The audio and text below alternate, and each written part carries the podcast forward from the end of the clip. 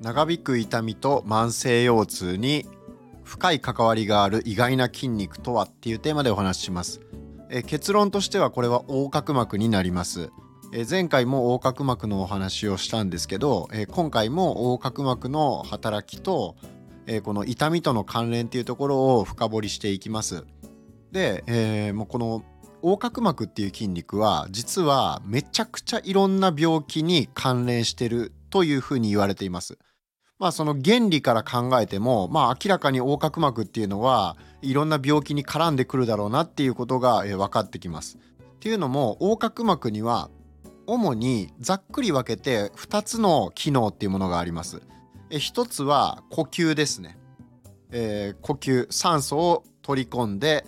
えー、まあ、二酸化炭素を排出するとか、まあ、そういう体の換気細胞呼吸なんかに関係してくるこの換気っていう機能ですね。呼吸という機能、えそしてもう一つが姿勢筋としても働いています、え横隔膜っていうのは、えー、脚部って言って、えー、右側の方がちょっと長いんですけれども腰骨に実はついてるんですね横隔膜っていうのは。これ結構知らない方多いと思います。えー、実は横隔膜っていうのは腰椎っていう部分に、えー、腰の骨ですね。に付着してます。なので横隔膜が硬くなるとそれに引っ張られて、えー、腰椎が前腕してきます、まあ、つまり反り腰になってしまうっていうことです。で反り腰になってくると、えー、脊柱管狭窄症って言って、え、まあ脊柱管っていうねその神経と血管が通ってるスペースが、え、狭くなってしまうことによって、え、間欠性跛行って言ってねちょっと歩くとしんどくなって歩けなくなる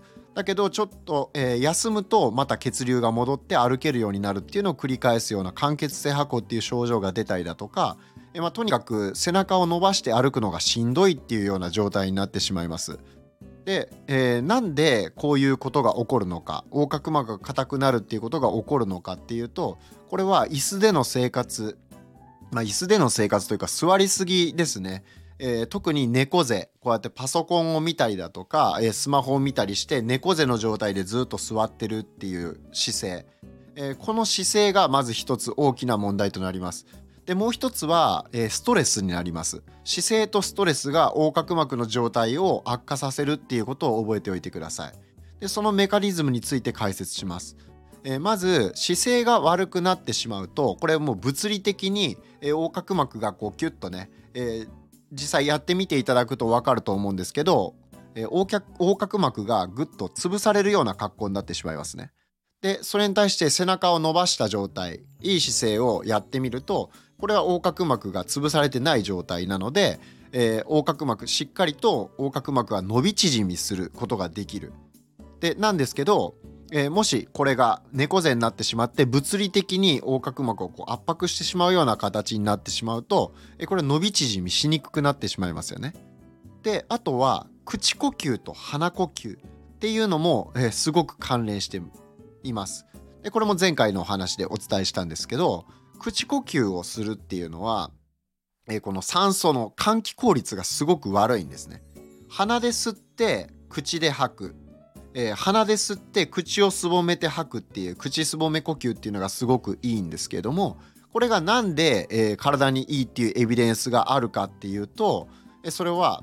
この実際にやってみていただくと分かるんですけどハーハーするとですね、えー、これは口呼吸だとあんまりその横隔膜がしっかりと収縮こう伸びたり縮んだりっていうのをしにくくなります。えー、なんか浅い呼吸になってしまうっていうことです簡単に言うと。でそうするとどうなるか、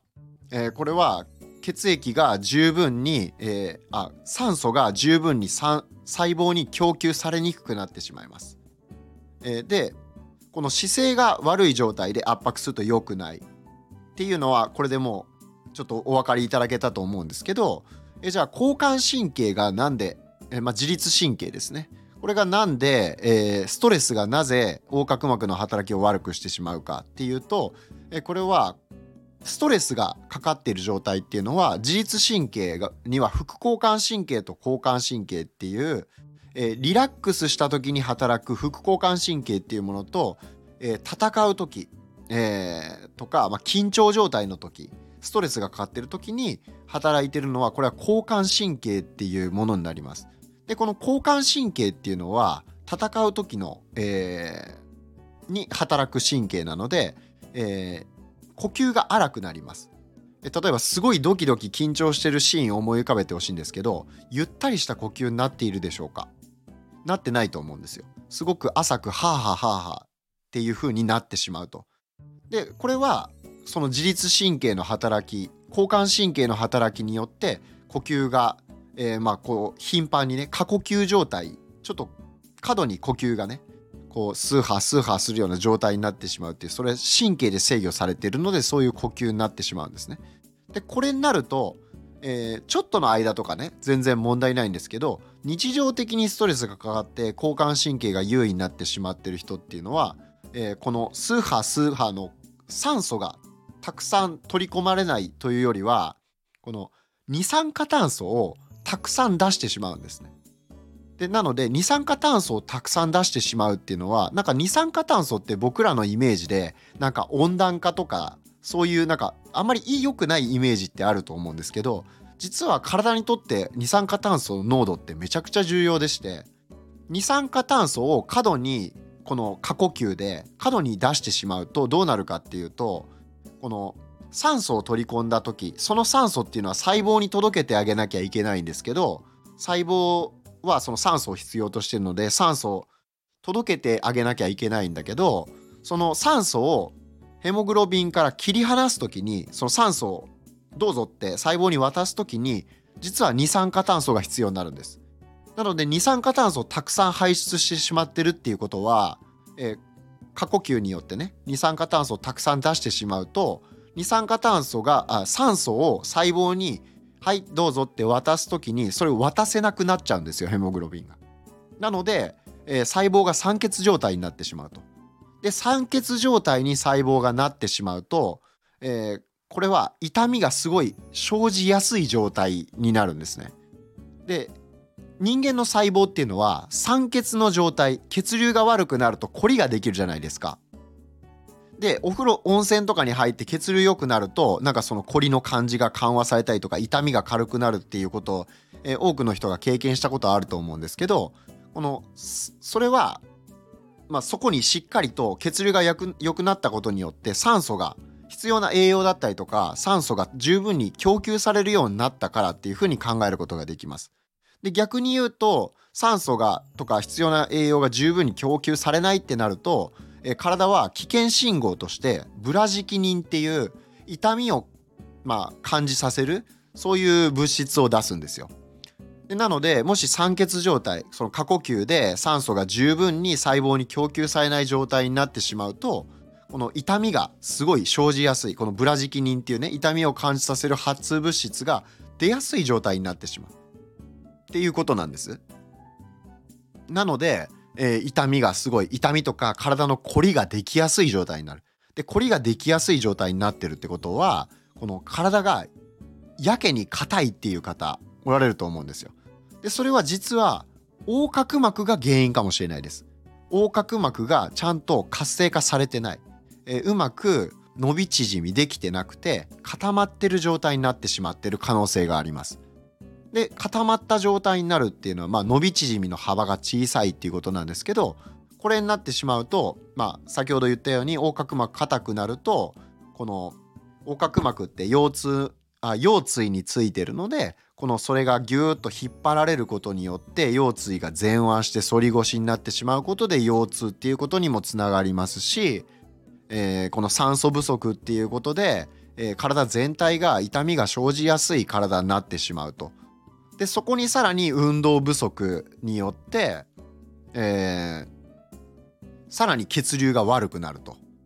でちょっと動いただけで横隔膜の活性度が低いとちょっと動いただけでなんかすごいしんどいっていう風に感じやすくなります。心肺機能が低下してるっていうことなのでちょっと動いただけでなんか息切れするということになってくる。でそうなってくるとより動かなくなってしまいますよね。ちょっと動いたらしんどいからもう動くのだるいからやめとこうっていうことになる。でそうすると血流も体の体液の循環がね血液の循環が悪くなるわけですからそれによってさらに酸欠細胞が酸欠不足なところにさらに、えー、血液が循環しないことでもうさらにこの痛みが生じやすい、えー、細胞に十分な栄養酸素が届かない状態になってしまうことで、え、痛みが生じやすいと。いうことになってきます。でそうなるとね、えー、全体的に体がもうとにかく、えー、痛いしんどいでさらにそれが続いて歩けないっていう症状にも発展してしまう可能性があります。え特に高齢者の場合はそこに加えて全身の筋力低下っていうことも起こってくるんですよね。でそうなると、え関節を支える筋肉も十分になくなってくるしこういい姿勢を保つための姿勢筋っていうね、え重力に抵抗するような、え高重力筋って言われるような筋肉もどんどん落ちていきます。そうなると姿勢がさらに悪くなってさらに悪くなったことによって横隔膜がより圧迫されるような形より収縮しにくいような形になってしまってえどんどんどんどん横隔膜の働きが悪くなってくるとでそうするとさらに疲れやすい体になったりとか、えー、十分な酸素が供給されないことで痛みが出やすい体になってしまうっていうね。もうこの負の連鎖がどんどんどんどん起きてきます。なのでこれを解決するためにはもう普段からえー、なるべく体を動かして運動するっていうこと。あとは、えー、座ってる時間をとにかく、えー、できるだけずっと座ってるっていうのを控えるっていうことですね。えどうしてもパソコンだとかスマホとかあとはテレビとかに集中してしまうと、え前のめりになったりとか姿勢が悪い状態でじーっとね、え一箇所ばっかり見てしまうっていうことになってしまって体が固まっていくと。なのでとにかくこのまあ、姿勢を普段から気をつけてなるべく運動をすると。でその運動の中でも、え、有酸素運動と無酸素運動、えー、まあ、ウォーキングとかランニングとか自転車こぎとかああいう酸素を取り込む系の運動ですね。えー、その有酸素運動っていうことをやってあげると、えこの横隔膜をしっかりと活性化させていくことができます。でまあ筋トレは筋トレで非常に大事ではあるんですけれどもこの横隔膜を働かせて脳にしっかり血液、えー、酸素を供給していく細胞にしっかり酸素を供給していくっていう意味ではやっぱりこの有酸素運動っていうのが非常に重要になってきます。え、なので、えー、よくね歩くのがすごくいいよとか健康効果高いよっていうふうに言われてますけど、えー、それにはそういう背景があります。歩くことによって血液の循環が促進されるそして、えー、この体にとって非常に重要な役割を果たしているこの横隔膜っていうところがしっかり働いてくれることによって、えー、いろんな症状が改善されていくっていうことになります。え、なのでこの慢性的な腰痛とか、えー、体の疲れやすさしんどいっていうのだったりとか、えうまくねいい姿勢が保とうと思ったらもうものすごくしんどいと。そういう体になってしまっている方は、えー、ぜひこの横隔膜を、えー、の活性度が落ちてないかっていうところをえーまあ、そこを活性化させていくことをやっていくことによって、えー、どんどん症状が改善する可能性があります。えー、で横隔膜がじゃあ機能が落ちてしまってる状態ってどういうことかっていうと、えまあ、体の所見として体の見方としてものすごく分かりやすいのは、え、リブフレアっていう状態です。リブフレアっていうのは、えリブっていうのは肋骨のことです。フレアっていうのはそれが広がっているっていう意味なのでこの肋骨がですねわーっとこうガツッとねこのお腹のところをこう上にさすって上げていった時にガツッと肋骨がもう盛り上がって出てしまってるっていうような状態の方これリブフレアの可能性が非常に高いです。これはもう肋骨がね横隔膜がちゃんとこう収縮できてないからこのリブフレアっていうね肋骨が割って開いて盛り上がって開いてしまってるっていう状態になりやすいです。なのでこのリブフレアになってる方は横隔膜の活性度が低いっていう風にあまあその可能性が非常に高いっていうことです。もちろん原因はそれだけではないんですけど一番大きな原因と言っても過言ではないと思います。この横隔膜がしっかりと働いてないっていう。で横隔膜がしっかり働いてないっていうことはこの腹横筋っていうねからこのお腹をキューッと息を吐いた時にキューッとお腹ってこう細くなるじゃないですか。でその細くなるっていうのが、えー、細くなりにくくなっちゃってる方っていうのいるわけです。横隔膜がしっかりと伸び縮みできるってことは、えー、このお腹周りの筋肉腹横筋だったりとかね外腹斜筋とか内腹斜筋とか、えー、まあそういった筋肉がしっかりと伸び縮みすることによって体をね安定させることができるわけです。でこの安定させることができなくなると、えー、もうね背中を伸ばしておくのがしんどいどうしてもこう背中を丸めたくなってしまうっていうね、まあ、そういう状態になってしまいます。でその不良姿勢が続くと、えー、物理的に首だったりとか肩だったりとか、えー、まあいろんなところにね負担がかかってきてしまいます腰だったりとかね。なのでこの横隔膜が弱るっていうことは、えー、実は全身の痛みえー、変形性膝関節症とかにも全然無関係ではないですし、えー、慢性腰痛にももちろん関係してますし、えー、この横隔膜が働かなくなるってことは、え呼吸を補助する筋肉こういう首の斜角筋だったりとか、え強鎖乳突筋っていう筋肉とか大胸筋っていう筋肉とか、えこの胸胸とかこの首とか、え肩周りの筋肉僧帽筋とかですね。えー、そういうところがどんどんどんどん硬くなっていって縮んで、えー、怒り型のようなねこう肩が前にこう出たような感じになってさらにね呼吸が十分に、えー、できないと。いうような状態にもなっていってしまいますので、えー、実はねこの横隔膜っていう筋肉は、えー、かなり重要な筋肉だっていうことが今のお話でもお分かりいただけたと思います。えー、ということでね前回に続いて今日も横隔膜についてのお話をしました。えこれを活性化するためのエクササイズっていうのを最後にお伝えしておきます。前回もお伝えした通り、え鼻から吸って口から吐く。でその時に鼻から吸う時は思いっきり吸う必要はないです。自然に吸ってもらって吐く方をできるだけ長くするっていうことを意識してみてください。でその息を吐く時に、えー、まずは普通にやってみましょう。鼻から吸います。で口から吐きます。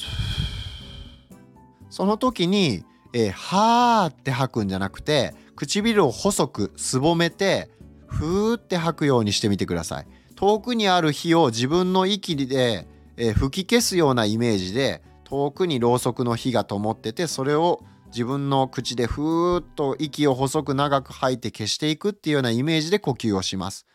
でその時にそれができるようになったらある程度イメージがつかめるようになったら今度はリップトゥリルっていうようなやり方をしていきます。鼻で吸って唇を震わせます。